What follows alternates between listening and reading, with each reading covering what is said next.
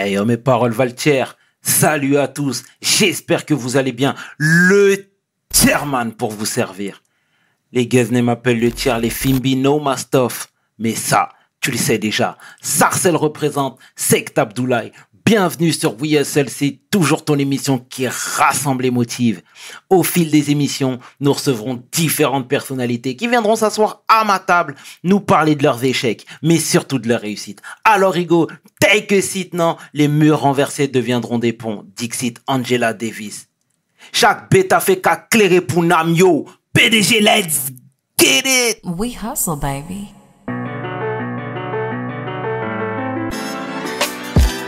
Le chairman. Hustle, baby. Le chairman. Hustle, baby.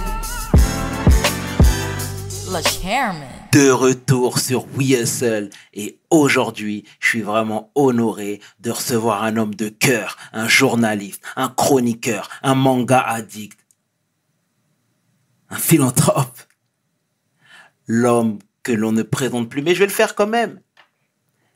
Sébastien Abdelhamid. Take a seat. Bah, merci frérot, merci beaucoup hein, de, de me recevoir, merci pour l'invitation. Bonjour à tout le monde, je suis très content d'être avec toi. Merci, ça, fait, plaisir. Ça fait plaisir également, plaisir partagé. Merci pour ta réactivité, pour ta disponibilité. C'est normal. On apprécie ici. C'est normal, Ça normal. fait plaisir, ça fait plaisir. Est-ce que tu peux te présenter, frérot, pour celles et ceux qui ne te connaissent pas? Ouais, bien sûr, moi je suis très nul dans tout ça, mais je m'appelle Sébastien Abdelhamid, j'ai 39 ans, euh, bah, je fais beaucoup de choses. Euh, pour résumer, j'ai réussi à faire de quasiment tous mes kiffs, mes métiers.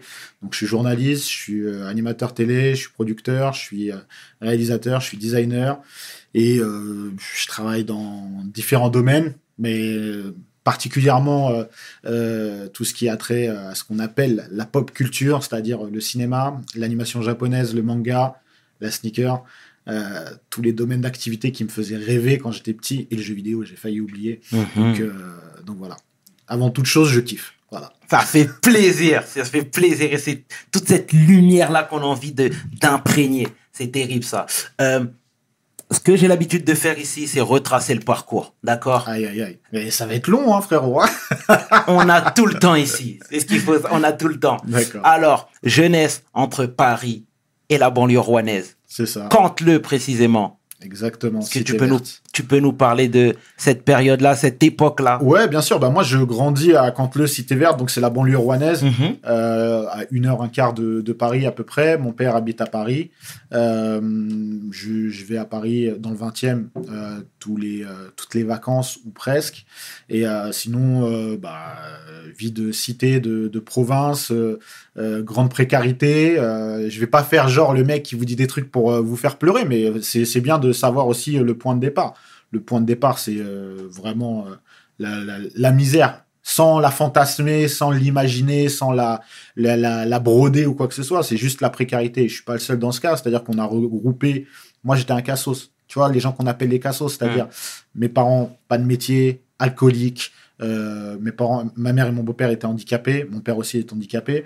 Euh, c'était, euh, c'était vraiment euh, le cliché qu'on peut avoir de certains trucs et qui plus est, c'est encore plus accentué parce qu'on n'est pas sur Paris, on n'est pas en banlieue parisienne, on est à l'écart, on est en province, tout le monde s'en fout de nous, tu vois. Mhm. Et, euh, et voilà, donc euh, je grandis là-dedans, euh, c'est compliqué. J'ai pas d'éducation à proprement parler, c'est-à-dire j'ai pas de notion de bien ou de mal inculquée par, par, par mes parents ou quoi que ce soit. C'est, je suis éduqué avec la télévision, avec les jeux vidéo. Euh, grâce à Dieu, j'avais des consoles de jeux que je pouvais euh, avoir ici et là.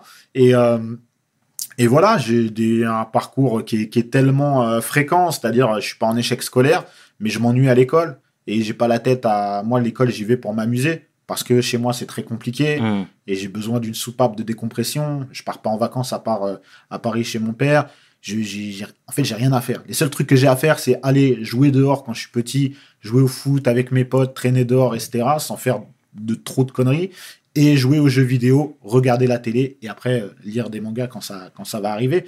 Mais c'est vraiment ça, hein. c'est euh, c'est euh, c'est ça. Et après, j'arrive à Paris pour être très franc, je décide de partir de Rouen à 17 ans. Je, mets un ultimatum à ma mère. et je lui dis, en gros, elle choisit entre l'alcool ou moi, tu vois. Mhm. Et euh, je pouvais plus vivre euh, là-bas, c'était trop dur. Et- Voilà. Excuse-moi si je peux rebondir sur ta jeunesse à Canteleu.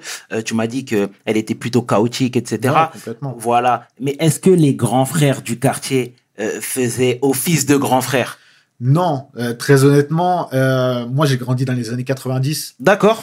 Euh, les années 90 c'était très particulier pour ceux qui connaissent. Déjà, euh, on y reviendra peut-être plus tard, mais c'est une sûr, génération. euh, les gens qui ont grandi dans les années 80-90, c'est une génération très particulière parce qu'on n'a pas connu Internet. euh, on a connu la vie sans Internet, pardon, et on a connu la vie avec Internet après. Mhm. Donc il y a eu euh, un chamboulement. Donc la vie sans Internet, pour les gens qui n'ont pas connu, c'était totalement autre chose. Et les années 80-90, euh, c'était rude quand même. Euh, c'est encore rude aujourd'hui. C'est-à-dire la jeunesse, elle a encore beaucoup de difficultés euh, euh, aujourd'hui. Et c'était pas encore plus, mais c'était... Enfin, c'était quand on parle de, choses violentes, etc. C'était violent à, cette époque-là, ça l'est malheureusement encore aujourd'hui, mais c'était différent. Et donc les grands frères, nous c'était c'était pas ça, c'était c'était chacun pour soi ou presque. Hein. Mais on a moi à Canteleu, on a quand je dis chacun pour soi ou presque, c'est-à-dire j'ai jamais eu de conflit avec des grands de mon quartier. Mhm. J'ai jamais eu d'embrouille ou quoi. Mais c'était plus un rapport de eux, c'est les grands, nous, on est les petits. On avait par contre des, des, des, des grands frères, tu vois, qui étaient des médiateurs. Parce qu'il y a eu cette époque où il y avait des médiateurs qui étaient euh, embauchés par la mairie et qui traînaient dans les quartiers, etc. Nous, on a eu ça. Et ça, je trouve que euh, c'est euh, dommage d'avoir euh, coupé ce lien parce que c'était des gens du quartier qui étaient embauchés par la mairie, donc par l'État, par la collectivité, pour justement être à, proche des, jeunes. Parce que, comme je le disais, euh, on était beaucoup à être dans la rue, entre guillemets, à traîner dans la rue. Pas forcément à, faire des bêtises, mais c'est quand t'as rien à faire chez toi, quand chez toi c'est chaud, que ça crie tout le temps, que c'est c'est c'est c'est pas bon quoi. Tu préfères être dehors et juste même tu restes en bas, tu parles avec tes potes, etc. Mais évidemment que ça c'est pas une vie euh, qu'on souhaite pour euh, pour euh, les jeunes et qu'il faut leur donner aussi accès à plein de choses, accès au sport, accès à la culture comme je disais tout à l'heure. Donc il faut ce lien qu'on a coupé avec les médiateurs, c'est pour moi ça a été une vraie erreur, Mhm. vraiment vraiment vraiment. Et toujours pour parler de Canteleu, est-ce que c'était un melting pot? Je Ah ouais.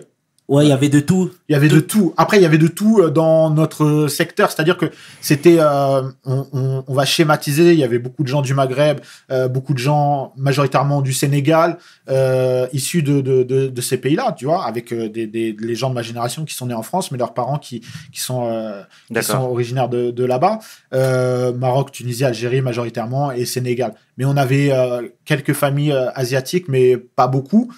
Mais après, en fait, ce qui, nous, il n'y avait pas de, de, de euh, ouais, il y avait, je vais, je vais pas mentir, il y avait des choses où, ouais, bah, euh, toi tu viens d'Algérie, toi tu viens du Maroc, mais il n'y avait pas de, de barrière euh, aussi grande que maintenant où j'ai l'impression que euh, on essaye de nous faire croire, en tout cas, que tous les gens sont uniquement par communauté et se mélangent plus. Nous, il y avait un truc qui nous, qui nous, qui nous rassemblait.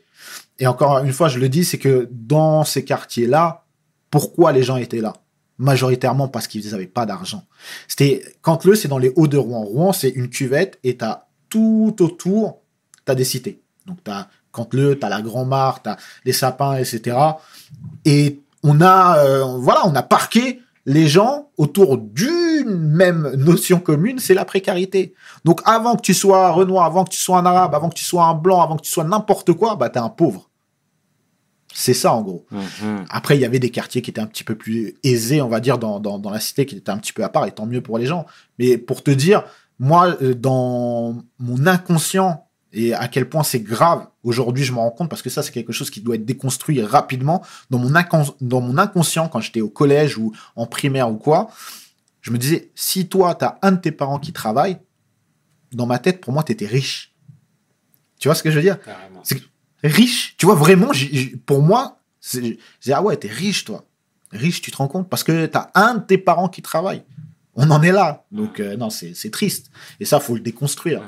C'est- C'est-à-dire que dès le départ, on nous fait croire que moi, euh, je, vais, je vais croire que parce que euh, je vais avoir un, un taf simplement, et c'est ça être riche. Ouais. Mais non, mais non. Donc, le vol était une nécessité. Moi, j'ai j'ai- j'ai j'ai pas de fierté là-dedans. Moi, Mhm. je suis, franchement, comme je le dis, j'ai pas eu d'éducation. Mhm. Pour être très honnête, euh, mon beau-père, il volait. Mon beau-père, il volait. Moi, j'ai vécu toute ma vie avec ma mère et mon beau-père depuis euh, quasiment ma naissance, tu vois. Mon beau-père, il volait. C'était un Au vu et au su de tout le monde. Ah, bien sûr. Mon beau-père, c'était un ancien braqueur, tu vois. Ok. Donc, euh, il a fait de la prison, machin et tout. Il volait. Mais il volait pas. euh, sincèrement, il volait de la nourriture et de l'alcool. Voilà, pour être très franc. Pendant des années, il volait de l'alcool, de l'alcool. Et tu voyais ça dégaine, tu te doutais même pas parce que c'était, ah, il était en mode rocker des années 70, un peu gros, des tatouages partout. Mais en même temps, il avait, euh, il avait la bonne tchatch, donc il endormait tout le monde, tu vois. Et euh, pour moi, voler de la nourriture, c'était limite euh, pas une normalité, mais une nécessité, tu vois. C'est-à-dire que bah, parfois, moi j'allais avec mon beau-père, il volait et moi je volais. Un jour, je me suis fait griller et il m'a défoncé devant le vigile. Et je me suis dit, waouh. Et on est sorti, il m'a dit, ouais, bon, bah, la prochaine fois, essaie de pas, de, pas te faire prendre, tu vois. En Ah gros, ouais. c'est ce qu'il m'a dit, tu vois. Et j'ai cru qu'en fait, c'était limite, pas une normalité, mais une nécessité et qu'il y, a- il y avait pas de, C'était une me dis- comédie quand il t'a Ouais. frappé. Ouais, voilà. Il- il- C'était pour faire genre. Mm. Mais moi, le vol, c'était pas. Jamais je me suis. Par exemple, jamais j'ai raquetté des gens. Jamais. Parce que tu vois, j'avais pas. J'avais quand même une notion de bien ou de mal que je me suis faite moi-même. Et j'ai toujours été croyant, tu vois, religieusement parlant, même si j'arrivais pas à définir encore à l'époque. J'avais toujours une, croyance et je, je, je, craignais Dieu, tu vois. Et jamais j'ai raquetté des gens parce que pour moi, ça, c'était. Et même, tu vois, quand je voyais des trucs, j'intervenais parce que pour moi, c'était sale, tu vois. C'était sale, tu t'en prenais à quelqu'un, euh, une personne physique, etc. Alors, je pensais à tort, encore une fois, que voler dans un magasin, limite, ça faisait de mal à personne. Alors que oui, c'est toujours, euh, il y a toujours un impact. Je volais de la nourriture et des magazines, de jeux vidéo et de basket. C'est les seules choses. Allez, vas-y, j'ai volé euh, un supercopter majorette quand j'étais petit aussi. Mhm. et, et voilà, mais c'est les seules choses que je voulais. Je me suis toujours refusé à, à raqueter des gens, à voler des gens, à, euh, à dealer. Je me suis toujours refusé à ça. Toujours, toujours, toujours. Hmm. Parce que j'avais, encore une fois, cette notion de bien ou de mal. Et j'ai jamais eu une volonté de, de, de causer du tort à quelqu'un, tu vois. Ça, pour moi, c'était inconcevable. Inconcevable. Et tu sais, euh, je suppose que tu l'as vu, le, le vu, le- pardon, le film 8 Miles. Ouais, bien sûr. D'accord. Ta vie me fait penser à 8 Miles, en fait. Bah ouais, en fait, il y a, y a... Pendant très longtemps, j'ai pas parlé de ma vie. Mhm. J'ai pas parlé de ma vie euh, par pudeur, par crainte aussi, tu sais, du jugement euh, des autres. Et, et puis, pendant très longtemps aussi, moi, j'ai... mais c'est marrant parce que je vais te dire un truc. Moi, ma mère, elle a vécu tout le temps en caravane, tu vois. Euh, ma mère, elle est, on est issu d'une famille de forains et donc elle vécu en caravane jusqu'à ce que, je naisse. Et là, elle a été pour la première fois dans un appartement, machin et tout. Mais euh, pendant très longtemps, je me disais aussi que les gens, ils vivaient la même chose que moi. Quand j'étais en primaire au collège, j'avais pas conscience qu'il y avait des gens qui avaient des vies normales, entre guillemets, tu vois. Je pensais que tout le monde vivait plus ou moins ce que moi je vivais. Et quand je suis arrivé au lycée, je me suis dit, ah ouais. Ah non, mais attends, ça, ça, ça, il y a des gens qui n'ont pas les mêmes difficultés. Il y a des gens qui, ah ouais, mais c'est chambé. C'est, c'est, c'est, tu vois, limite, ils, ils ont la belle vie. Il y a des gens, ils n'ont pas de difficultés, euh, ils ont chacun a ses problèmes, etc. Tu Bien vois, dans, dans une, dans une autre mesure. Mais en tout cas, ces problèmes-là, bah, je me disais non. Et quand je me suis aperçu de ça, je me suis dit, punaise, qu'est-ce que je me suis fait avoir pendant toute ma vie à croire que la vie, c'était juste ça? On peut, je, je voyais pas plus loin que, que, que, que l'instant. Et en même temps, c'était dur de, de, pas voir, de- d'essayer de voir autre chose, tu vois. Aujourd'hui, je romance rien. Tout ce que je te raconte, tu vas dans mon quartier, tous les gens, ils peuvent en témoigner. Et aujourd'hui, quand, euh, quand on, on parle de moi parfois, euh, quand, quand j'explique certaines choses, moi, je suis très fier que des gens de mon quartier qui me connaissent depuis que je suis petit, ils répondent sur les réseaux sociaux, ils disent Ah ouais, franchement, je me rappelle, t'es passé par là, par là, par là. Ça me touche grave. Parce qu'ils savent que tout ce que je dis, c'est la vérité. C'est la vérité. Je te dis, je me suis fait expulser plus de six fois, c'est la vérité. Je te dis, j'avais pas d'électricité pendant des mois, je branchais une rallonge chez la famille gay qui habite juste en dessous, qui est comme ma, comme ma famille. On, par le balcon, on passait une rallonge, c'est la vérité. Quand je te dis, euh, on nous bloquait le compteur d'eau avec un, un truc en fer parce qu'on nous coupait l'eau et mon beau-père il prenait une pince coupante pour le, pour le faire, c'est la vérité. Mais c'est pas, malheureusement, c'est pas quelque chose d'exceptionnel. C'est quelque chose que plein de jeunes ont vécu ou vivent. Et c'est, moi, c'est aussi pour eux, j'ai envie de dire, euh, je leur dis aujourd'hui, ouais, il y a des gens qui sont passés par là. Croyez pas que c'est une fin en soi. Ouais, il y a quelque chose d'autre qui existe. C'est très important parce que c'est, c'est, et je me suis rend, enfin, je, je m'en suis pas rendu compte tout seul. Je m'en suis rendu compte au fil des gens, au, au fil des ans, quand les gens justement venaient me voir, à chaque fois que je, me livrais un petit peu plus, qui me disaient franchement, tu vois, ça, ça me touche parce que moi, je, vis ça, j'ai vécu ça, ou tu vois, il y a, y a un rapport. Et à un moment donné, faut, enfin, je m'en fous de penser à ma carrière et de dire que j'ai eu une vie cool ou pas. Je m'en fous de ça. Moi, c'est pas ça qui compte. Depuis le point de départ de, de, de, de dans ce que je fais, j'ai décidé d'être sincère et de dire ce que je vivais, ce que j'avais vécu et pas de tricher. Et malgré tout, malgré l'aisance que tu peux avoir à un moment donné, il y a des douleurs que tu refermes jamais. Tu dois apprendre à vivre avec et tu dois te construire comme ça. C'est, c'est, c'est une réalité. Et d'où vient cette force-là? Ouais, je sais pas, franchement, je, et je me considère même pas comme quelqu'un ayant euh, une force ou quoi que ce soit. Je me considère comme un survivant, tu vois. Et, euh, et euh, je- franchement, je sais pas. Il y a une chose sûre et certaine, comme je le disais tout à l'heure. Moi, je, je, suis- je suis croyant. J'ai, j'ai très tôt, j'ai, eu ce privilège euh, de, connaître ma religion et de, m'investir dedans. Tu vois, je me suis converti à l'âge de, de 17 ans. Quand je suis parti de, Rouen, je me suis converti, alors que je ne connaissais rien à l'islam, ni. euh, Enfin, j'avais mes potes qui étaient musulmans, ils jeûnaient, euh, ils, ils, mangeaient pas de porc et c'est tout, tu vois. Et j'ai pu apprendre ma religion et, ça a été une force incroyable. Incroyable. C'est c'est ce qui m'a porté et qui, ce qui me porte encore aujourd'hui. Il y a Là-dessus, il y a, il y, a, y a pas de débat. Et je remercie Dieu tous les jours. Je, le- je le dis souvent, mais jamais j'aurais pu rêver de la vie que j'ai aujourd'hui. Et ça, c'est grâce à Dieu. Je, je remercie chaque jour. Bien, bien, bien, bien. Ah, c'est très deep tout ça, euh, Sébastien Abdelhamid. Mais déjà, comment je dois t'appeler, frérot? Comme tu veux. En fait, regarde, euh, Sébastien et Abdelhamid, c'est la même personne. Et euh, si tu veux m'appeler Sébastien, tu m'appelles Sébastien. Si tu veux m'appeler Abdelhamid, tu m'appelles Abdelhamid. Si tu veux m'appeler les deux, tu peux. Est-ce que je peux t'appeler ça? Tu- L'initiale Ouais, ouais, c'est c'est ça, c'est c'est ça, ça donne ça, Sébastien Abdelhamid. Mais euh, vraiment, tu vois, moi, j'ai pas de, j'ai j'ai tenu à conserver euh, mon prénom de naissance parce qu'il constitue aussi qui je suis et je ne renie pas qui je suis. C'est-à-dire que euh, je renie pas euh, mes parents, je renie pas leurs origines, je renie encore moins ma nationalité, tu vois. Moi, je suis français, je me prends pas pour quelqu'un que je ne suis pas. Mais aujourd'hui, je suis français musulman. Mhm. Et, euh, et euh, dans les faits, euh, je suis musulman depuis bah, plus de la moitié de ma vie, tu vois. Mhm. Donc, euh, non, je, je ne renie pas qui je suis. Sébastien Abdelhamid, c'est mon entièreté. Donc voilà, il n'y a, aucun souci. Et Sébastien Abdelhamid, le rappeur, alors? tu sors les dossiers. Non, j'ai rappé aussi, hein C'est comme ça Ben ouais, ouais, il y a cette partie sombre euh, de, de, de mon passé. ouais. Pourquoi Ouais. sombre? Ah, bah, parce que voilà, c'est moi j'en rigole maintenant. Mais Non. le pire, c'est que j'ai plus aucun, aucun son, tu vois. Si, Non. là, je peux pas te croire. Ah, mais c'était avant Internet. Ouais, ouais, mais tu dois avoir une petite cassette qui traîne. Non, même pas. Je te jure, j'ai... et je, je regrette malheureusement. Ouais. J'avais sorti une mixtape qui s'appelait euh, Piège de freestyle Mhm. en 2001. D'accord. Euh, et, euh, et donc, il y a, ouais, j'avais rassemblé pas mal de monde, euh, c'était cool. J'avais rassemblé la caution. Euh, j'avais, il y avait Kenny Arcana avec son groupe dessus. Euh, il y avait euh, Triptych, j'avais fait un feat avec Dabaz. Il y avait, euh, voilà, c'était cool. Il y avait beaucoup de monde, c'était cool. C'était, enfin, j'avais, je m'étais amusé quoi. Et le niveau, comment Non, il était? Non, mais le niveau. Avec le recul. Franchement, c'était pas terrible. Enfin, bah, je vais pas mentir, je vais pas dire j'étais un bête de rappeur. Ouais. J'ai aucune. Je te dis, ça fait, euh, ça fait C'était quoi le pseudo? SK. SK. Ouais. C'était parce que je graffais, tu vois, et euh, au lycée, j'avais commencé à graffer. Et SK, j'aimais bien les, les, les- le, le design que, ça, que ça mettait.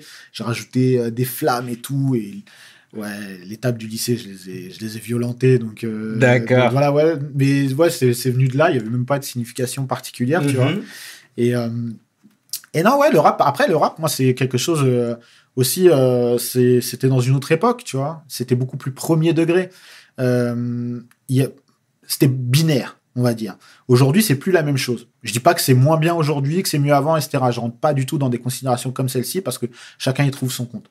Mais le rap, pour moi, c'était binaire à l'époque, c'est-à-dire que quand tu rappais, tu, tu rappais ta vie, tu vois. Dans, dans les années 90, Mhm. on avait. Et quand tu voulais faire quelque chose qui, qui, qui, qui était un petit peu plus fantaisiste, c'était de l'ego trip.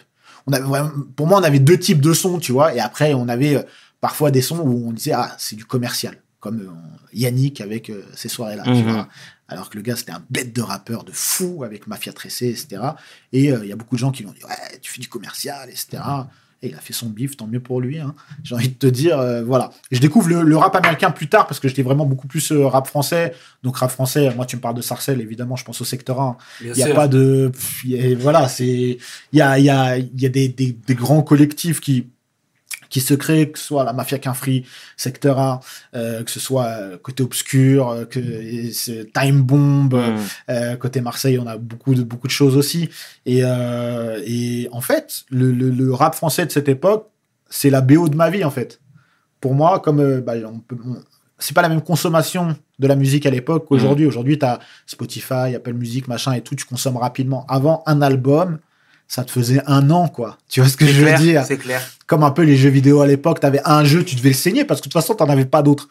Donc l'album, tu l'écoutais de A à Z et ça a constitué des. des- il y a, y a- il y a des albums très précis qui euh, me rappellent des moments très précis euh, de ma vie. D'accord. Mais ça avait vraiment du sens, en fait, ce que j'écoutais à l'époque.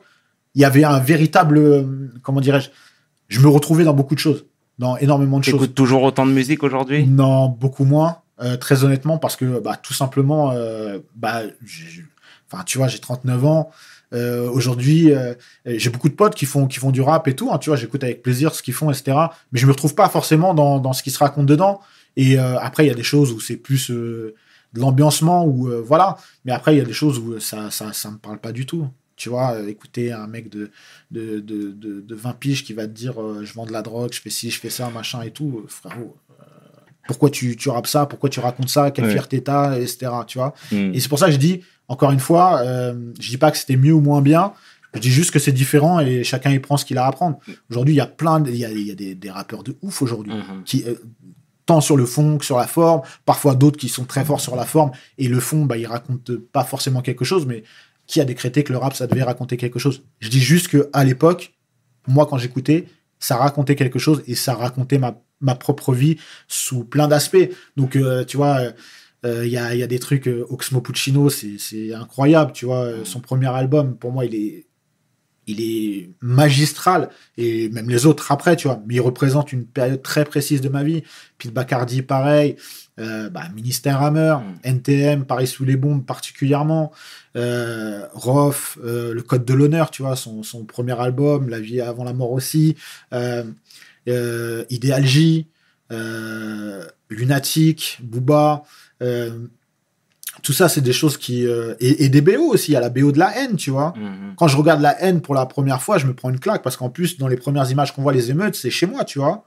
Ça se passe chez moi. S'ils ont pris des, des- quand il y avait eu les émeutes chez moi, ça, ça, quand, quand je regarde pour la première fois la haine, je me dis ah ouais.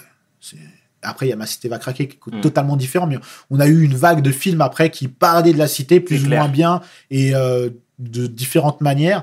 Mais la BO de ma cité va craquer, elle est incroyable. Tu vois, j'ai même pas cité euh, euh, De Balles de Nègre aussi, qui Mm. était voilà, c'était fou, tu vois. Après, aujourd'hui, je te cache pas, moi, j'écoute de la pop rock des années 80, tu vois, Mhm. ça- ça a strictement rien à voir. J'écoute du Blondie, du Pat Benatar, euh, du Eurythmics, euh, des, des trucs qui ont vraiment euh, strictement rien à voir, mais c'est pas pour autant que je suis pas fermé, je suis, je suis fermé à ce qui se passe aujourd'hui, comme tu disais, tu vois. Euh, j'écoute pas particulièrement, tu vois, mais Jules, c'est un mec qui me fascine. Je l'ai jamais rencontré, tu vois. Je te dis ça, en- je fais même pas genre. C'est un mec qui me fascine parce que je le trouve tellement sincère. Je trouve sincère dans sa démarche, dans sa musique. T'aimes ou t'aimes pas, je m'en bats les reins. C'est ce qui, ce qui, ce qui, ce qui provoque, etc. Et lui, il a l'air tellement. Je te- Il y, a- il y a un truc chez lui, je, je, je le kiffe sans même le connaître, tu vois. Et euh, c'est pas la musique, je parle de lui, tu vois. Il y a Mhm. un truc comme ça. Et après, vraiment, en rap français, il y a plein de gens aujourd'hui que j'apprécie euh, dans la vie et dans, dans ce qu'ils font. Il y en a plein. D'accord. Les- Le, message est passé Voilà. assurément.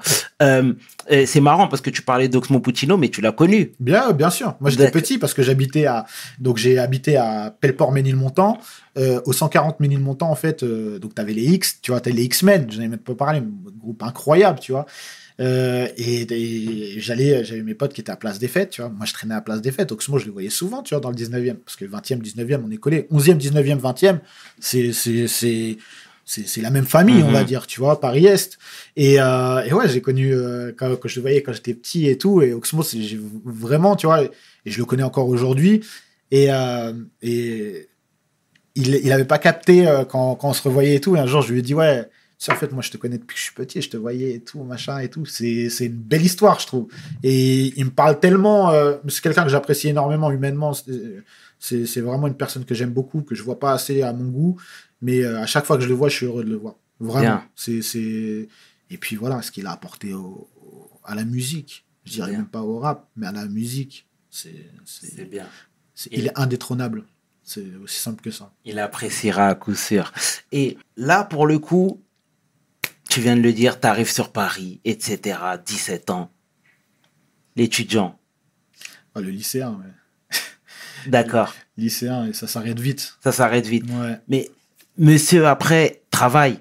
Ouais, je travaille vite. En fait, j'arrive à 17 ans, je fais une année au lycée euh, Voltaire dans le 11e. Et là, je me dis, waouh, waouh, waouh, waouh, c'est pas du tout comme ça.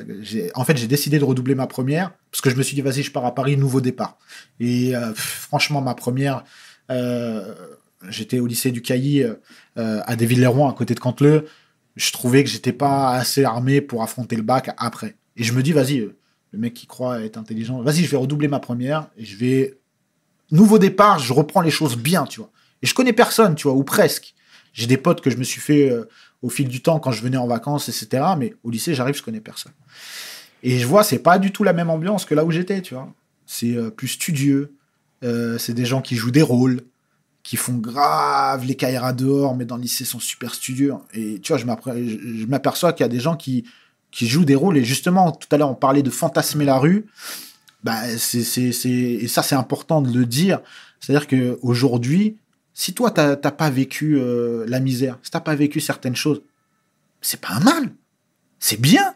Tant mieux pour toi. Je veux dire, tu crois que euh, on valorise que les gens qui ont vécu des trucs euh, horribles, des trucs euh, durs, etc. C'est pas vrai. Quelqu'un qui va réussir à force de travail, avec un parcours qui n'a pas été mis, à mal avec des choses vraiment éprouvantes, mais il n'a pas moins de mérite.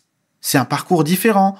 Il faut vraiment, vraiment, vraiment arrêter ces gens qui, croient que on peut s'inventer une vie et dire vas-y bah ouais ça ah j'aimerais bien vivre là ah j'aime ah t'es malade ou quoi? Mhm. frère tu manges tous les jours tant mieux tant mieux tu, tu, tu vas pas t'en plaindre donc j'arrive au lycée il y a plein de choses mais je rencontre des gens euh, super cool Euh, vraiment tu vois je me fais des amis et, euh, et juste ça se passe pas bien parce que je suis pas fait pour l'école Mhm. je le sais, tu vois. J'ai j'ai des capacités, mais je sais que le, le cadre scolaire, je- je- j'ai aucune perspective d'avenir. Je ne sais pas ce que je vais faire. Je voulais faire du droit, tu vois, mais je sais que ça va être compliqué. Et euh, à ma première, mon père tombe dans le coma. Mon père, je vous l'ai dit, il est handicapé. Il a, il a, enfin voilà, il a une maladie très très très très compliquée. Il tombe dans le coma, sachant qu'il a fait plusieurs comas et tout, et pendant euh, des mois et des mois, tu vois. Il est hospitalisé pendant plus d'un an, donc j'arrête le lycée et euh, je commence à taffer à droite, à gauche, et euh, je continue euh, avec le CNED. Donc à l'époque, encore une fois, hein, c'était les, les balbutiements d'Internet. On m'envoyait le CNED, c'est les cours par correspondance. Mhm, on mhm. m'envoyait des paquets tous les mois, des paquets de bouquins comme ça, et t'apprends tout seul avec un CD. Et euh, c'était c'était hoche. Faire une terminale comme ça, c'était hoche. Donc euh, voilà, je continue mon, mon bac en candidat libre. Et en même temps, je vais taffer à droite, à gauche. euh, bah, faut s'en sortir, quoi. Parce que le loyer, bah, il est pas payé. Le loyer n'est pas payé, la nourriture, etc. euh, donc c'est compliqué. Et encore une fois, heureusement, Dieu merci, j'avais ma tante Anne euh, qui, qui était là. Et elle a été vraiment une deuxième mère pour moi. Et elle m'a elle m'a facilité plein de choses là où c'était compliqué quand même, même euh, à, à vivre, etc. Donc heureusement, elle a été là. Et vraiment, quand je dis c'était une deuxième mère, c'était une deuxième mère de fou. Mhm. Même si on a eu euh, des moments compliqués parfois, il n'y a jamais rien qui.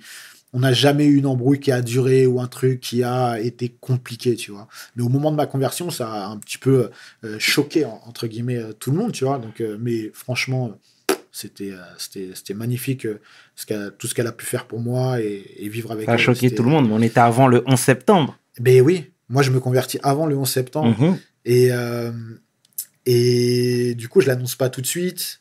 Et en il pour contextualiser, l'islam, on n'en parle pas trop à l'époque. avant le 11 septembre, c'est quelque chose qui est vraiment... L'islam, on va se le dire, euh, ma- malheureusement encore aujourd'hui, mais l'islam, c'était la religion des Noirs et des Arabes. C'est comme ça qu'on la voyait en France. C'est-à-dire que la c'est une religion étrangère pour les étrangers, parce qu'on considère encore les Noirs et les Arabes comme des étrangers. À croire que tu peux pas être noir et français, tu vois ce que je veux dire? C'est très compliqué. Mais on en parle comme ça, mais c'est pas encore euh, dans un contexte euh, post-11 septembre où tout va changer. Donc je, reste quand même plutôt discret là-dessus et tout. Mais ma tante a un jour a trouvé un Coran dans, ma poche, etc. Donc on a une discussion. Et, voilà, tu vois, parce que j'habitais chez elle quand je me suis converti. On a une discussion qui est compliquée parce qu'elle comprend pas forcément, etc.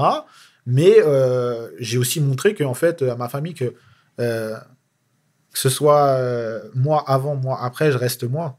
C'est-à-dire que la religion, elle m'a pas changé en mal, elle a fait que de me changer en bien, je pense. Et euh, au-delà de, c'est pas me changer en fait, c'est me faire évoluer, de me faire euh, grandir tel que je suis réellement, parce que pour moi c'était ça ma voix et rien d'autre, tu vois. Donc euh, pour moi c'est limite la conversion, c'est même pas, je te dis, c'est même pas quelque chose de de- de- d'incroyable, c'est quelque chose de naturel dans, dans mon cheminement. Et après le 11 septembre, tout change. Tout change. J'avais une grosse barbe comme ça, tu vois. Et les gens me crachent dessus dans la rue. Euh, on me dit retourne dans ton pays. Quand je leur dis, mais écoute, excuse-moi, en fait, c'est mon pays, donc euh, tu veux que je retourne où? Euh, Il y a plein de choses qui changent dans, le, dans, la, dans le traitement médiatique de l'islam et des musulmans, ne serait-ce qu'à l'étranger, mais aussi en France. Chaque arabe devient un, suspect. Et puis après, ça, ça va aller en s'accentuant. Là où on aurait pu croire que ça allait se calmer, bah, ça s'est pas calmé. Euh, Il y a une parole qui s'est euh, qui s'est euh, généralisée et limite c'est normalisé quoi. hein. Aujourd'hui, il y a et pas que sur le, racisme anti-musulman, mais sur le racisme globalement. Il y a une parole qui s'est libérée, qui s'est normalisée, et qui moi qui me fait up, franchement. Donc ouais ouais, je termine je, sur, je reviens sur les études, donc j'arrête le lycée, je continue et en même temps je taffe, je fais plein de taf alimentaire, 100% alimentaire. Euh, Olkenry, que je salue, qu'on avait reçu il y a quelques temps, il qualifiait ce taf-là de manègue. C'était le taf horrible. C'est ce que tu as fait? Ouais, ouais, complètement. Bah, je salue Okari, c'est l'ami Ouais. aussi, hein, c'est un, un- un très bon ami. Euh, ouais, bah en vrai, euh, pour tout te dire, il y a des tafs. Moi, je vais à la mosquée et, euh, et je suis avec des potes et tout, et je leur dis, il me faut absolument un taf. Il y a un de mes potes, il me dit, attends, j'ai quelque chose et tout, machin. Je trouve un taf, je livrais les foyers. Les foyers de travailleurs immigrés, je livrais la nourriture. Et je faisais des horaires de bâtard. Respect au, monsieur qui m'a embauché, qui est le père d'un ami, et, euh, et je le salue. Et parce que lui, il faisait ça, il charbonnait. Et le premier jour, je, premier jour, je donne tout. Je croyais que j'avais grave charbonné comme un ouf. Je fais 8 heures du matin, 20 heures. Je suis mort. Hmm. Il y a mon pote qui passe me voir, qui me dit ouais, faut que je te parle et tout, machin. Il me dit ouais, bah, j'ai parlé, euh, il a parlé au monsieur, tu vois. Il dit ouais, par contre, il, faut que tu, tu travailles plus. Je dis Je dis quoi? Je dis mais c'est chaud. Parfois, tu livres les yéfois, il n'y a pas d'ascenseur. Ouais. Donc euh, la dacatine, j'en ai livré, le riz cassé une fois, deux fois, j'en ai livré, mon ref. Donc euh, voilà, ça c'était un taf dur et j'ai tellement de respect pour tous les gens qui ont des tafs durs. Ça c'est un petit préambule, mais il y a pendant longtemps, tu vois, euh, j'avais limite euh, honte de gagner de l'argent, certaines sommes d'argent pour un métier où j'avais pas sué, tu vois Ok. pendant longtemps, on nous a inculqué que le travail, tu devais souffrir, tu devais suer, tu devais galérer, que ça, c'était le travail. Mais vous êtes fous C'est pas que ça, le travail. Hmm. Le travail, c'est aussi là. C'est avec ton esprit, tu travailles avec ton esprit. Bien sûr. Donc ça, pendant longtemps, je me et je comprends en fait euh, euh, encore aujourd'hui pourquoi j'ai eu cette gamberge là. Et, et pour moi, il y a évidemment, sans être démagogue, pardon, il y a évidemment une sorte d'injustice et d'inégalité dans le sens où un mec il va se tuer la santé dans un taf, il va toucher euh, 1500 balles par mois. Il y en a un autre, il va euh, faire deux trois conneries euh, euh, à la télé, sur internet ou quoi, il va toucher 4000 euros par mois. Je dis des sommes, voilà, random. Ben ouais, tu dis, mais attends. Mais ça, c'est comme ça. La personne qui travaille de son cerveau, qui a ces opportunités-là, elle doit pas rougir. C'est pas de sa faute si l'autre personne qui travaille à la sueur de son front n'est pas assez rémunérée. Donc c'est comme les gens qui vont opposer les salaires de footballeurs au personnel soignant. Évidemment qu'une infirmière n'est pas assez euh, euh, payée pour ce qu'elle fait. Mais est-ce que c'est de la faute du footballeur qui, lui, a un salaire euh, extraordinaire? Non. Opposer les Français, opposer les gens, opposer les classes sociales, c'est pas une bonne chose. Donc, ouais, gros respect pour tout ça. Et après, je fais plein de petits boulots. Je travaille à, à la Villette, à la médiathèque, où je kiffe. Je, tâche- je touche 1300 balles par mois. Je suis heureux. Euh, mais c'était un CDD, malheureusement.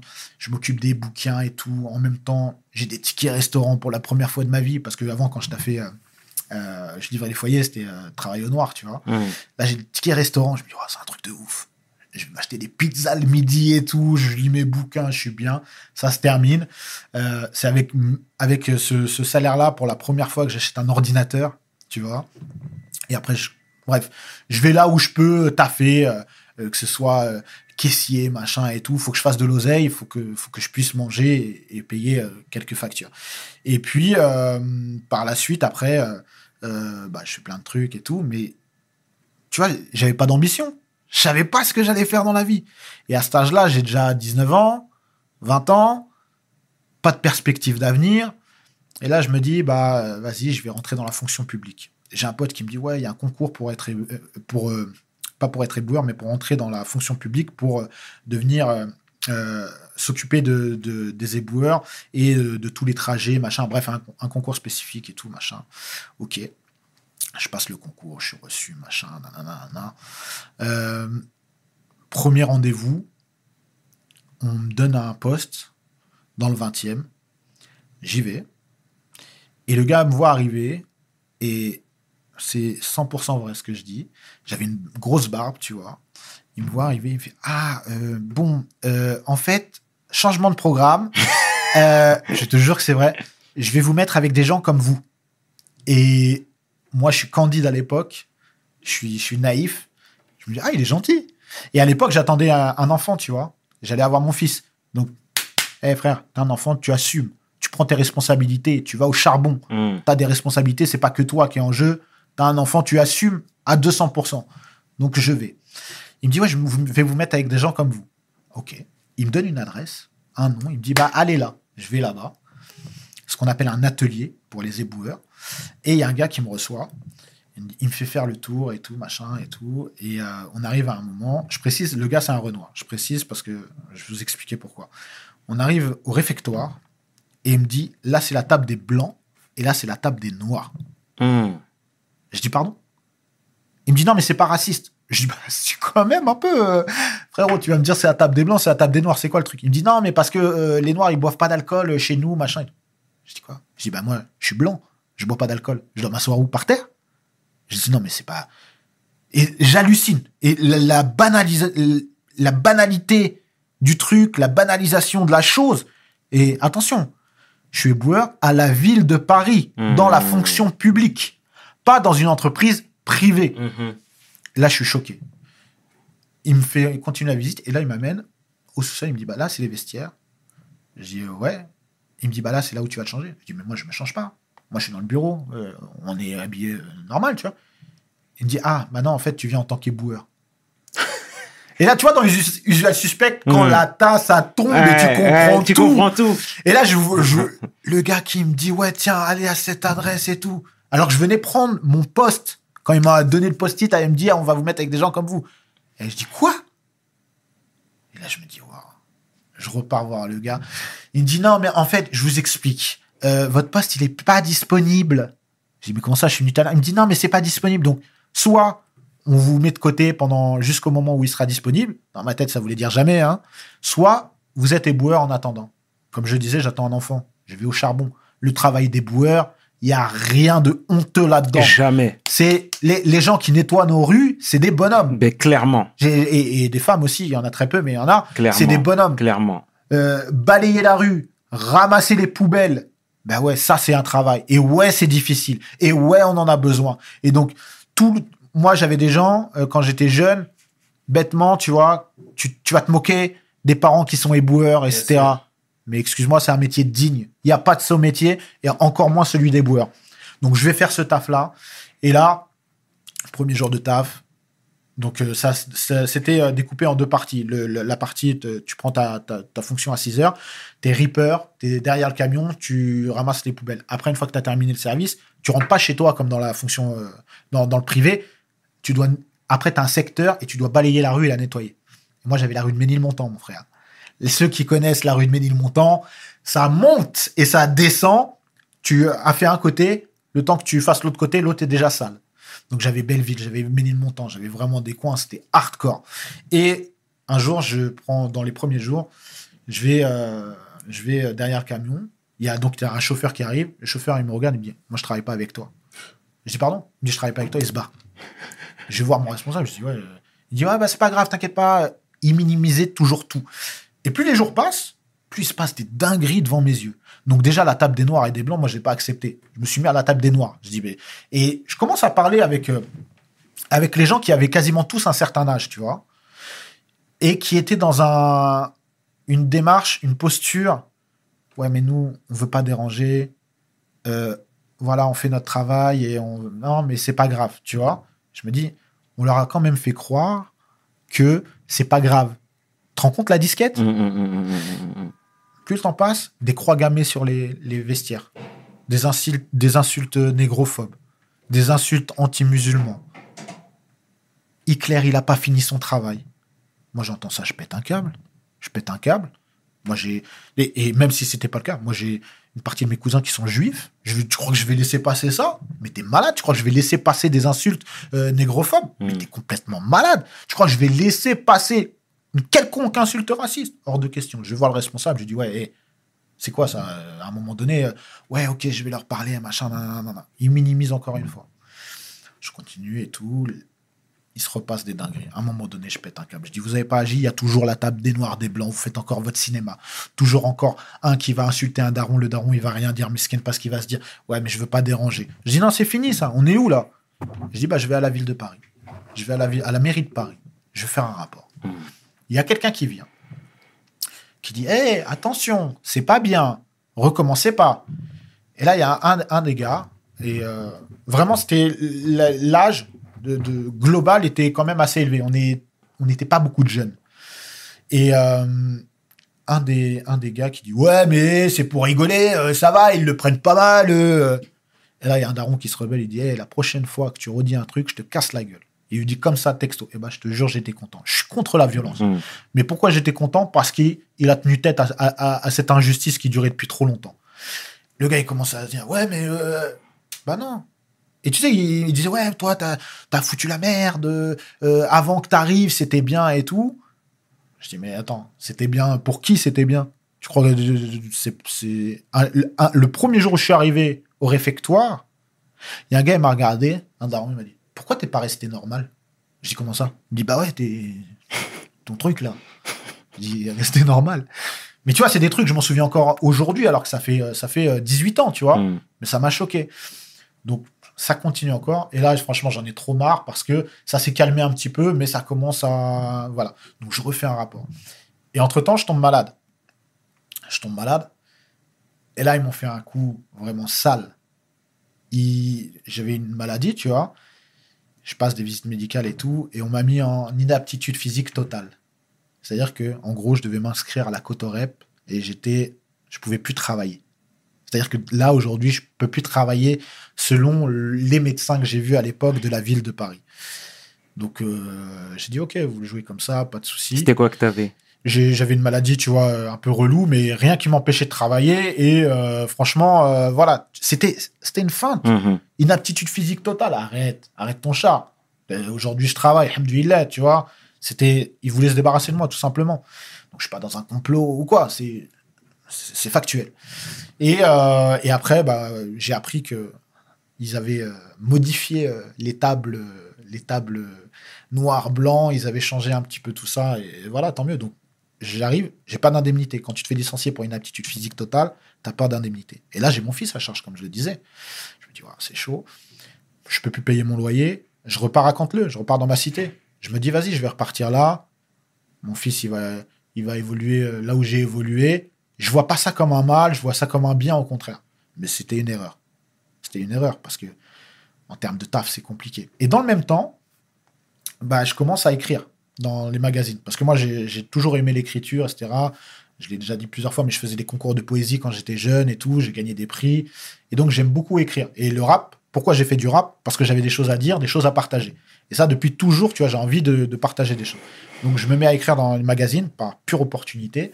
Et, euh, et puis, bah, de fil en aiguille, euh, je deviens journaliste improvisé, sans diplôme, dans la presse écrite, où je traite de cinéma, de musique et de jeux vidéo. D'accord. Voilà. Jusqu'à la rencontre avec Mouloud Achour. Ouais, mais à ce moment-là, je le connais déjà. Moi, Mouloud, euh, c'est vraiment, euh, je le connais. Mais Mouloud, c'est même pas une rencontre, c'est une bénédiction.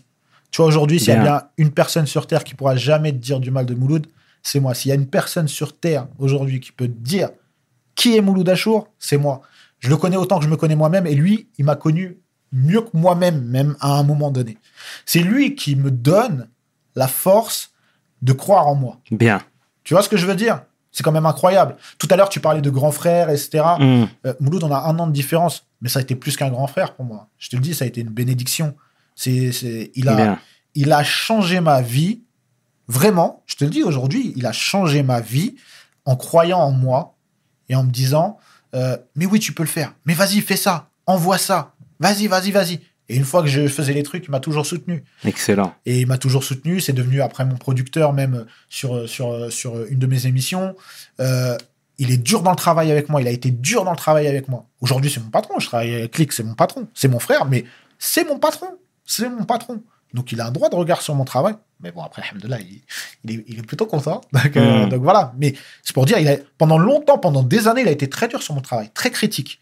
Vraiment. Mais quand je te dis, parfois, il y a des trucs, j'étais grave content. Je disais, non, non, c'est nul. Il dit, non, recommence. C'est nul. J'ai envoyé mes textes. Non, non, c'est pas bon. Recommence. Mais il a été juste. Il y a, il y a, il y a jamais un moment, il a dit, Eh, vas-y, je vais te placer là parce que t'es mon pote, etc. Mhm. vas-y, tu fais, prouve que, que tu travailles. Ton travail, et voilà. C'est aussi simple que ça. Donc, je le rencontre. Je le rencontre quand je fais mon, mon scud, en fait. Quand je fais la mixtape, D'accord. c'était le manager de la caution. Exactement. J'avais un pote qui était fan de la caution, il me fait découvrir la caution, je kiffe et tout. On va à un concert au Bateau Phare à Paris et euh, il me dit bah tiens lui c'est Mouloud, c'est le manager de la caution. Et moi je voulais la caution sur la mixtape et je vais le voir. Et là il y a une rencontre de ouf qui se fait entre lui et moi. Et moi je m'en bats les reins, tu vois, du star system, de de machin, nanana, il y a pas de protocole. Et encore moins dans le rap à l'époque, je, m'en fous, tu vois. Et, euh, et il est tellement simple, tellement gentil. Et il me dit direct, il me dit, Eh, tu veux boire quelque chose?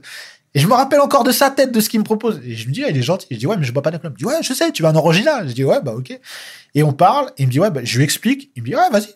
Bah, ok, pas de problème, euh, donne-moi ton numéro, prends mon numéro, et vas-y, on va faire comme ça.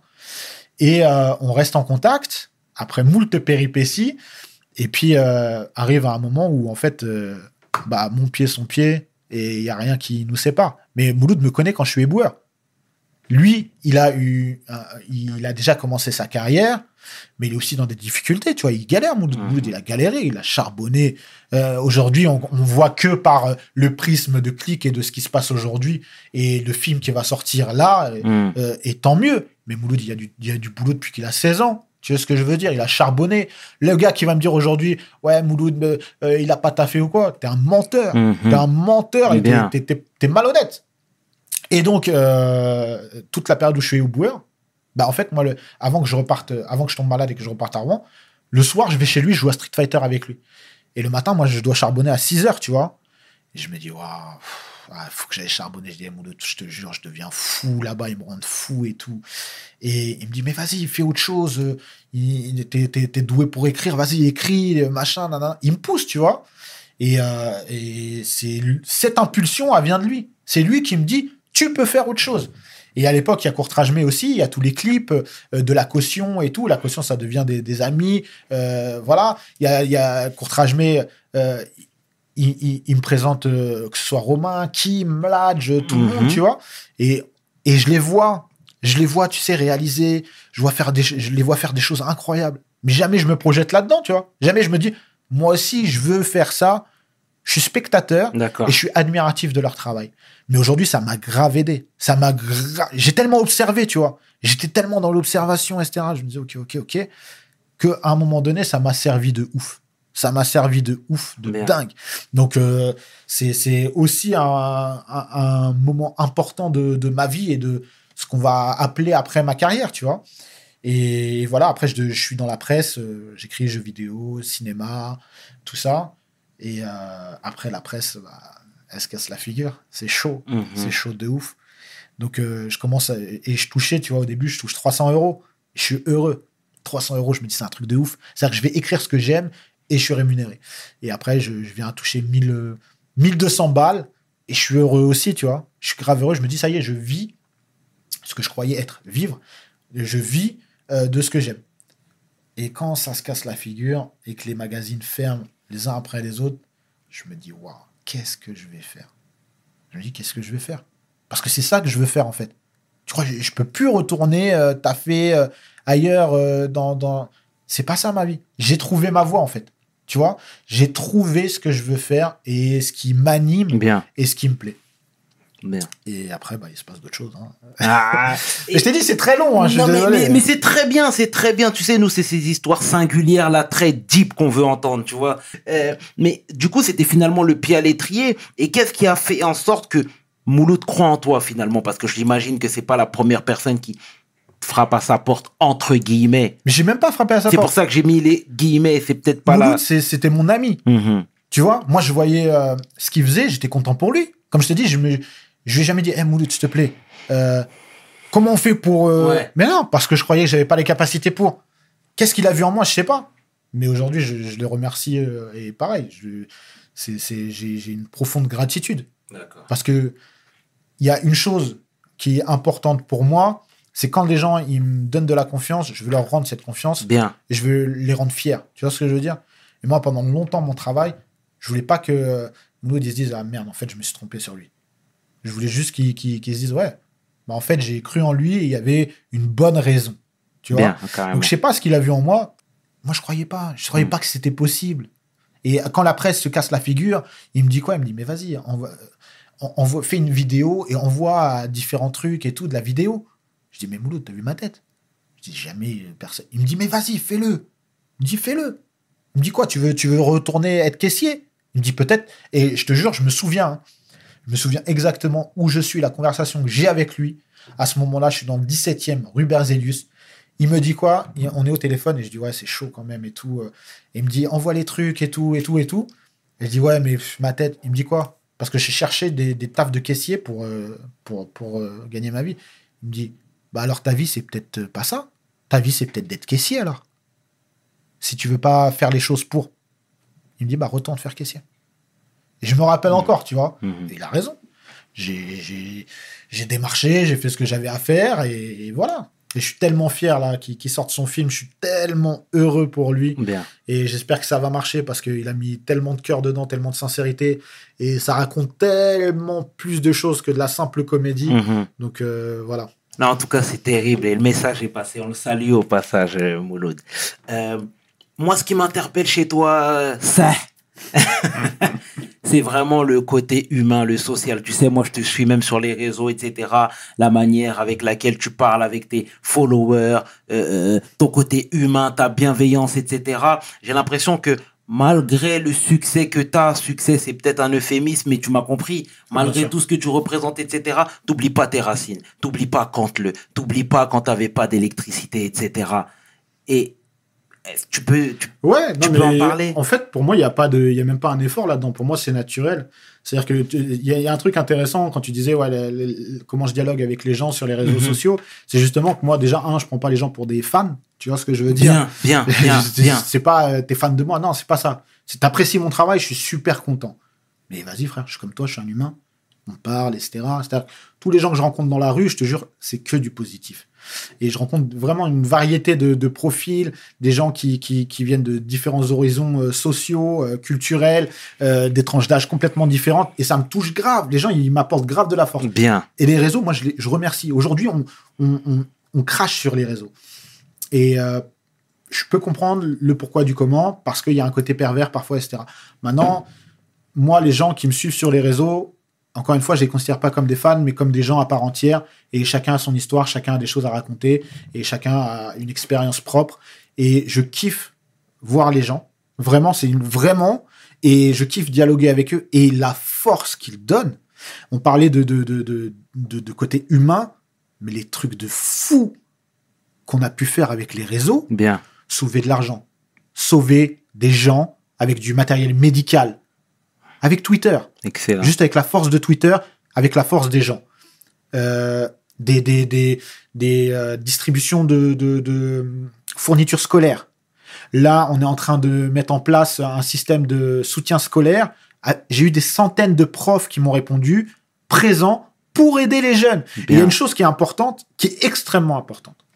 Moi, je m'adresse pas aux pauvres, je m'adresse pas aux riches, je m'adresse pas aux noirs, je m'adresse pas aux arabes, je m'adresse pas aux musulmans, je m'adresse pas aux juifs, je m'adresse à tout le monde. C'est-à-dire que il n'y a pas de côté communautaire dans euh, mon dialogue. Et c'est extrêmement important. Je suis ce que je suis. Je suis français, blanc, musulman. Mais je ne m'arrête pas que à ce qui va me toucher, moi personnellement. C'est-à-dire que si aujourd'hui, quand un asiatique se fait agresser parce qu'il est asiatique, je suis pas touché, je suis quoi alors? Mais c'est clair et Je net. suis une ordure. Si, quand une personne noire se fait insulter à cause de sa, sa couleur de peau, je suis pas touché par ça, je suis qui alors? Si une personne dans d'un milieu rural va se suicider parce que euh, son, son métier est trop dur et il n'arrive pas à s'en sortir, ça me touche pas. Pourquoi ça me toucherait pas? Parce que je suis pas issu de ces communautés de, de... Mais bien sûr que ça me touche. Il est où l'humanité Elle est où sinon? Moi, je suis un humain. Je suis comme tout le monde.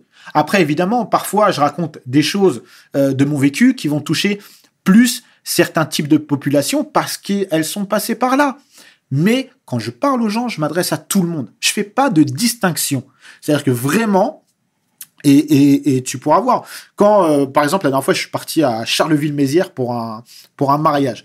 Et j'ai dit sur Twitter, vas-y, qui est à Charleville-Mézières? Venez, on se capte vite fait et tout. Et là, j'ai eu euh, des dizaines de personnes qui sont venues. Il y avait de tout type de personnes. Et ça m'a fait plaisir juste de les voir, parler un petit peu et, euh, et, et, tu vois, rencontrer les gens.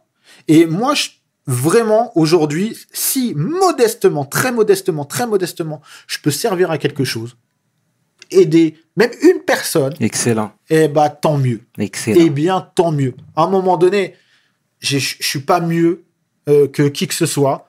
Je suis pas mieux parce que aujourd'hui on dit que j'ai réussi. Ça veut dire quoi réussir? Comme je l'ai dit tout à l'heure, Alhamdulillah, je vais pas faire le mec. Aujourd'hui, je gagne bien ma vie. Aujourd'hui, tout à l'heure, je vous parlais de précarité. Je suis plus dans cette précarité. Dieu merci.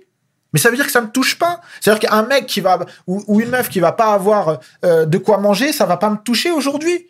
Mais bien sûr que si, ça va me toucher. Quelqu'un qui va être euh, et, et, et là, je, je, je, je, parle des mecs, etc. Mais même euh, euh, euh, les femmes, tu vois.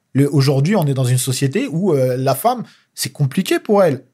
Que ce soit le harcèlement, le sexisme, etc. Mais ça aussi, ça me touche. Mhm. Pour moi, l'humanité, c'est ça. Bien. Et pour moi, c'est pas forcé. C'est-à-dire que c'est naturel. Encore une fois, s'il y a bien un truc que je fais pas, moi, je joue pas un rôle.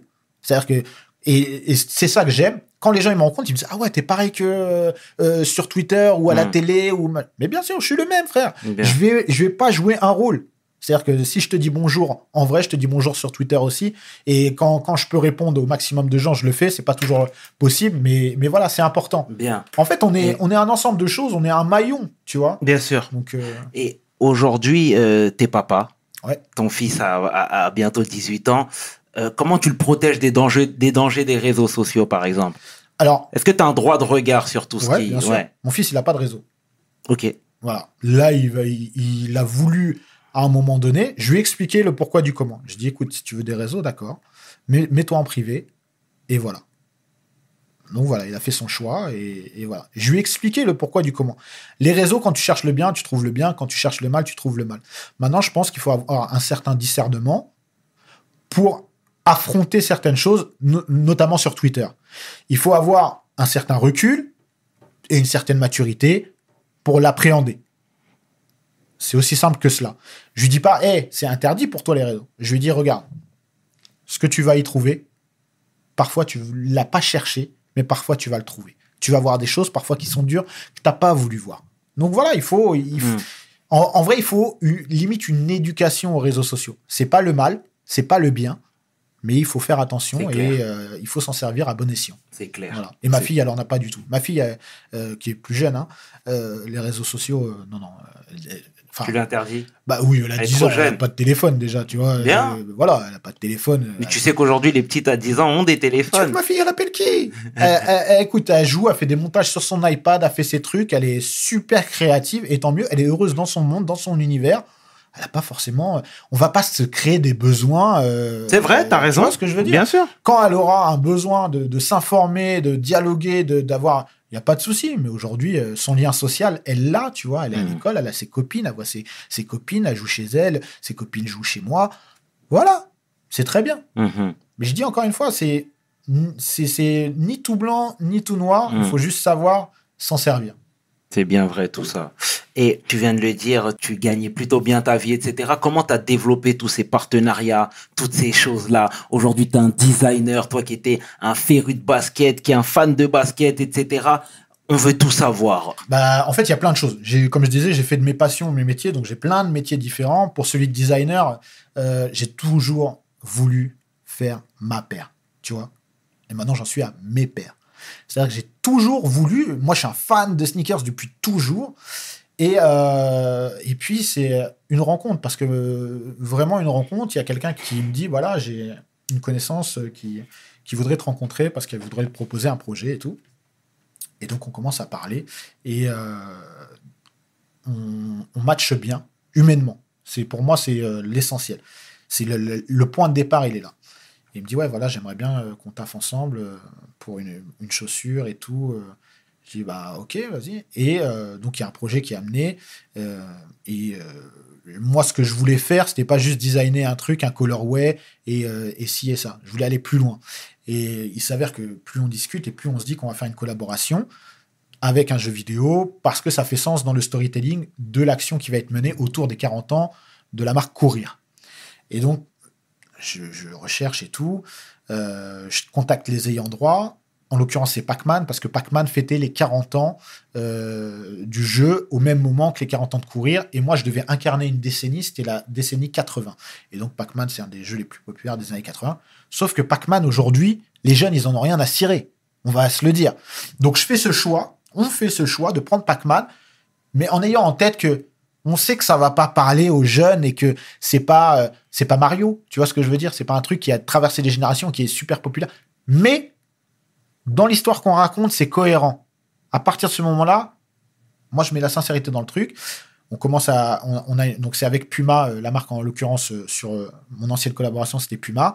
On commence avec avec les équipes à, à, à vraiment penser comment faire le truc et tout et moi je voulais vraiment un truc qui aille loin.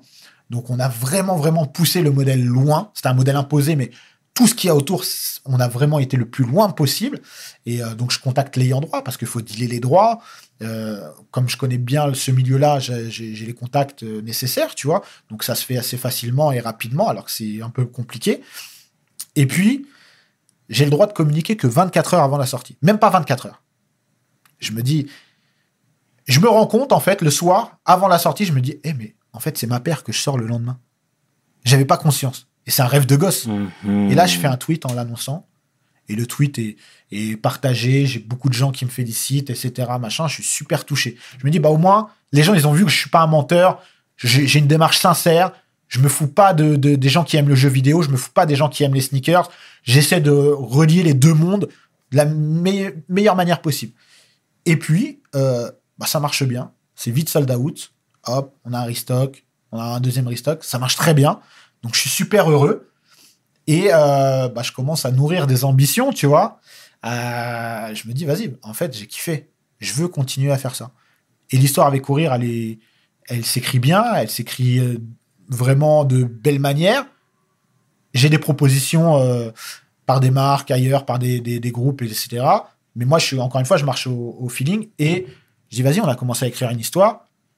Ils veulent continuer l'histoire ensemble. On continue ensemble. Donc là, il y a une autre collaboration qui va arriver à la fin de l'année. C'est pas une paire, mais plusieurs paires. C'est dans le domaine du manga. Et franchement, je pense, c'est pas avec Puma, c'est avec une autre marque. Et avec une marque avec qui j'ai super accroché. Et franchement, je pensais pas qu'on allait pouvoir aller aussi loin dans, le, dans, dans la sneaker, Ah, dans bien. ce qu'on, a proposé. Donc tu vois, ça c'est euh, un truc euh, que, que- qui est arrivé comme ça et j'ai toujours rêvé de faire. Après tout le reste, pendant longtemps, je me suis mis moi-même des barrières et c'est des barrières que j'ai fait sauter au fil du temps parce que au départ, je me sentais pas légitime. Quand j'ai commencé à être journaliste, je me sentais pas légitime.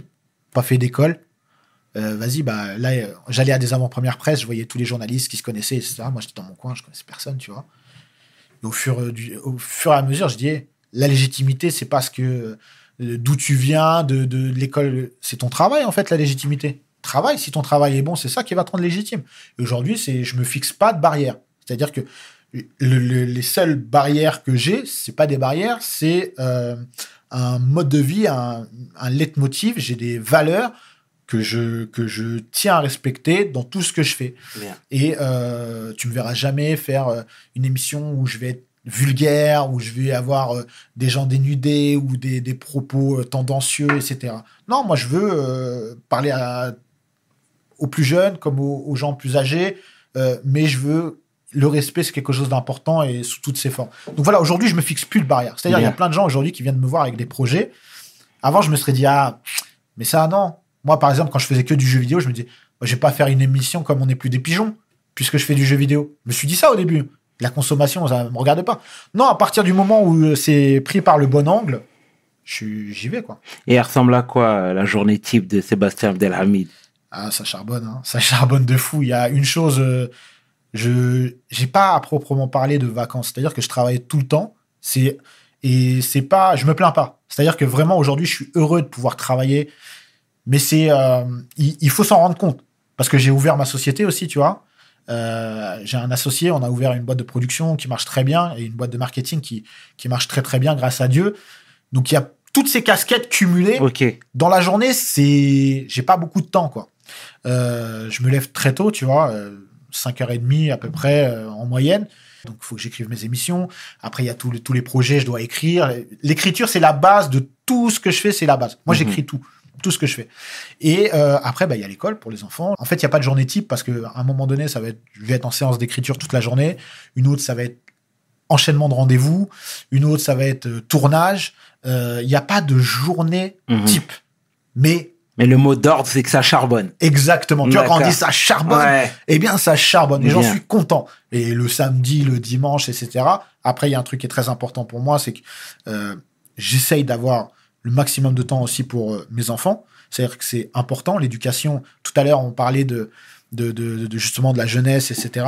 Euh, Il y a une chose qui, qui est, qui est extrêmement importante. Je parlais des médiateurs, mais il y a le travail des parents qui est essentiel Mhm. et que évidemment ton enfant tu dois l'éduquer tu dois l'accompagner tu dois être présent pour lui dans sa vie de tous les jours dans ce qui va bien dans ce qui va pas bien clair. un parent ça veut pas dire que ton enfant va être parfait ça veut dire que tu vas lui donner toutes les ressources pour affronter la vie et ses difficultés et c'est dur être parent Mhm. être parent c'est très très dur c'est et je peux dire aujourd'hui, moi, mes enfants, ils ont pas 2-3 ans, donc je suis passé par des stades différents, notamment l'adolescence, Mhm. notamment du doute, notamment des envies, des, des, des, des, des ambitions, des, des, des, des- voilà, plein de choses. C'est dur d'être parent, mais je suis Mhm. fier de mes enfants. Bien. Mon fils, je suis fier de lui. Et je lui dis tous les jours, moi je dis tous les jours à mes enfants que je les aime. C'est important. Donnez de l'amour à vos enfants. Bien. Donnez de l'amour à vos enfants, donnez de l'amour à vos parents, donnez de l'amour aux gens qui comptent pour vous. On est, euh, enfin moi j'ai été dans une génération, la pudeur empêchait de dire certaines choses, de montrer certaines choses. Pour moi, l'amour est supérieur à la pudeur. Mhm. C'est moi. Après, chacun, je donne pas de leçons. Chacun voit midi à sa porte et chacun agit euh, de la manière euh, qui lui semble la plus cohérente. C'est clair. Mais moi, j'ai pas de honte de dire, à dire à, à- à mes enfants que je les aime, à mes parents que je les aime. Mm. C'est extrêmement important. Et comment, là, du coup, aujourd'hui, on voit un homme accompli, un homme aguerri, un homme ambitieux, un homme heureux, et je vais arrêter les superlatifs, mais comment la maman voit son fils, voit le résultat de, de, de, de- ou du moins les résultats de, de son fiston? Comment le beau-père voit le fiston? Comment le papa voit le fiston? Bah, Aujourd'hui, j'ai plus que ma mère et mon père. D'accord. Euh, mon beau-père, il nous a quittés il y a deux ans. Mais il y a une chose est sûre, euh, ils ont mis longtemps à réaliser, en fait. Et mon père, à euh, son âme. euh, pour mon ouais. mon père, lui, en vrai, pendant longtemps, il en avait rien à cirer de ce que je faisais. Oh. Mais c'est même pas euh, volontaire, c'est juste, c'est. Ouais, voilà. Et quand j'ai fait les pigeons, comme il y a des gens qui lui parlaient de ça, parce que ça touchait une autre tranche d'âge, tu vois, il a, il a, il- là, il a commencé à être fier, tu vois. Et, euh, et là, il m'a envoyé un message pas plus tard qu'hier pour dire qu'il était fier de moi. Et, et, et ma mère, en fait, euh, bah, elle sait aussi, mon père aussi, ils, savent par quoi je suis passé. J'ai eu vraiment des épreuves difficiles dans la vie. Et euh, ma mère, ça fait euh, bientôt trois ans qu'elle vit avec moi parce qu'elle est gravement malade. Et il y a une chose que j'ai dit à ma mère, c'est que moi, j'ai essayé de. C'est dur, en fait, parce que quand tu essayes d'aider les gens et qu'ils veulent pas s'aider eux-mêmes, c'est dur. Et tu vois, le problème de l'alcool euh, de, de ma mère, j'ai essayé de résoudre ça, mais elle voulait pas, en fait, pendant des années et des années. Et il a fallu des événements très graves pour que, finalement, euh, euh, ça soit plus un problème. Mais j'avais donné ma parole euh, à ma mère quand, quand, quand je suis parti, c'est que de lui dire que je l'oublierai pas, en fait, et que je la laissais pas tomber. J'ai dit, pour tout dire avec mon beau-père, j'ai eu une enfance très compliquée. On s'est battu, je l'ai détesté. Je lui ai souhaité les pires choses au monde parce qu'il était, c'était pas une bonne personne avec moi pendant longtemps. Pour autant, j'ai su pardonner. Et on a eu ce dialogue en fait pendant longtemps où il disait, je me suis mal comporté avec toi et toi tu nous as pas oubliés. Pour moi c'était très important. Et mon beau-père avant qu'il décède, euh, je lui ai dit, je te laisse pas tomber parce que j'ai pris ma mère chez moi. Et je dis, c'est pas parce que je prends ma mère parce qu'elle elle est très malade. Je dis, c'est pas pour autant que je te laisse tomber malgré tout, tu vois. Et je l'ai pas abandonné. C'est-à-dire que j'étais avec lui jusqu'à la fin. Jus- Jusqu'à son décès, j'étais là et j'ai fait tout ce que je pouvais faire. Et aujourd'hui, euh, rendre fier mes parents, c'est important. C'est extrêmement important parce que, euh, encore une fois, il y a un chemin. Et, euh, et j'ai envie que, enfin, moi, j'ai envie que mes parents soient fiers de moi. Et encore une fois, c'est pas par la réussite financière. J'ai envie qu'ils se disent, mon fils aujourd'hui, il est heureux. Bah moi, je suis tranquille, tu vois. J'ai envie qu'il soit l'esprit apaisé. Et pourquoi j'ai pas fait non plus de conneries trop quand j'étais, jeune, c'est parce que je voulais pas en rajouter à ma mère. Je savais que c'était difficile à plein de niveaux. J'avais pas envie de lui ramener les flics à la maison. J'avais pas envie qu'elle soit convoquée au commissariat. Elle y a été une fois et c'était même pas de ma faute. Et, et, et voilà, tu vois. C'est pour ça. Et vraiment, vraiment, vraiment, vraiment, même mon père, j'ai des relations aujourd'hui, je suis hyper heureux parce que ça n'a pas été facile. Quand tu vis sans ton père, tu le vois que pendant les grandes vacances. Tu vois, c'est dur de construire une relation comme ça. Quand je suis venu habiter à Paris à 17 ans, c'était aussi pour ça, pour me rapprocher de mon père, etc. Mais c'était difficile. Mais aujourd'hui, j'ai une relation, je, voyage avec lui dans le monde entier. Je suis, super heureux de, de, de ça. Et en fait, ma réussite, entre guillemets, aujourd'hui, faut qu'elle se répercute sur eux. C'est ça. Pour moi, ce que je fais aujourd'hui, c'est aussi pour eux. Bien, bien. En tout cas, c'est très deep, très deep et très touchant ce que tu viens de nous dire. Qu'est-ce qu'on peut te souhaiter pour la suite? Bah, que ça continue. Mhm, Parce que moi, j'ai toujours le truc où, euh, voilà, euh, on sait jamais ce qui peut se passer demain. C'est clair. Aujourd'hui, tu es là, demain, tu plus là. On sait pas. Donc, euh, ce qu'on peut me souhaiter, c'est que je continue à, à kiffer et à vivre ma vie comme ça, quoi. D'accord. Parce que c'est important. euh, moi, j'aime ce que je fais.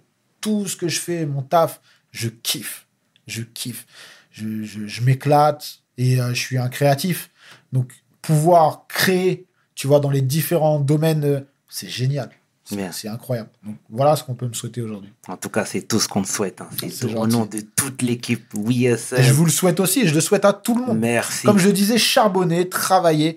Tout le monde ne peut pas être footballeur. Tout le monde ne peut pas être millionnaire. Tout le monde, ok, mais faites ce que vous devez faire pour, en tout cas, réussir à, à chasser vos rêves. Ça fait plaisir. Et ce sera les mots de la fin. Ça fait plaisir en tout cas. Mais attends, l'équipe WSL n'a pas la paire. Tu nous as pas fourni. Tu aurais dû nous ramener les paires. Je peux pas, vous, je peux pas vous ramener les paires là parce qu'on les a pas annoncés encore. Je te taquine, mon Mais bro. promis, je vous, je vous envoie une paire euh, dès que ça sort. Euh, bah, ça fait plaisir. On a les messages, il est capté. Bien sûr, Attention. bien sûr. Ça fait plaisir. En tout cas, Sébastien Abdelhamid, donc une nouvelle fois, nous te remercions d'être passé. Merci pour ce bel échange très deep, très sincère. Ça nous touche énormément. Bah, c'est réciproque et voilà, si quelqu'un peut se sentir concerné, tant mieux. Ça fait plaisir. C'était le Tierman et qui est 500. Tu peux inverser, les deux sont corrects. Avec l'homme que l'on nomme Sébastien Abdelhamid pour WSL. Mes paroles valent Peace. We hustle, baby.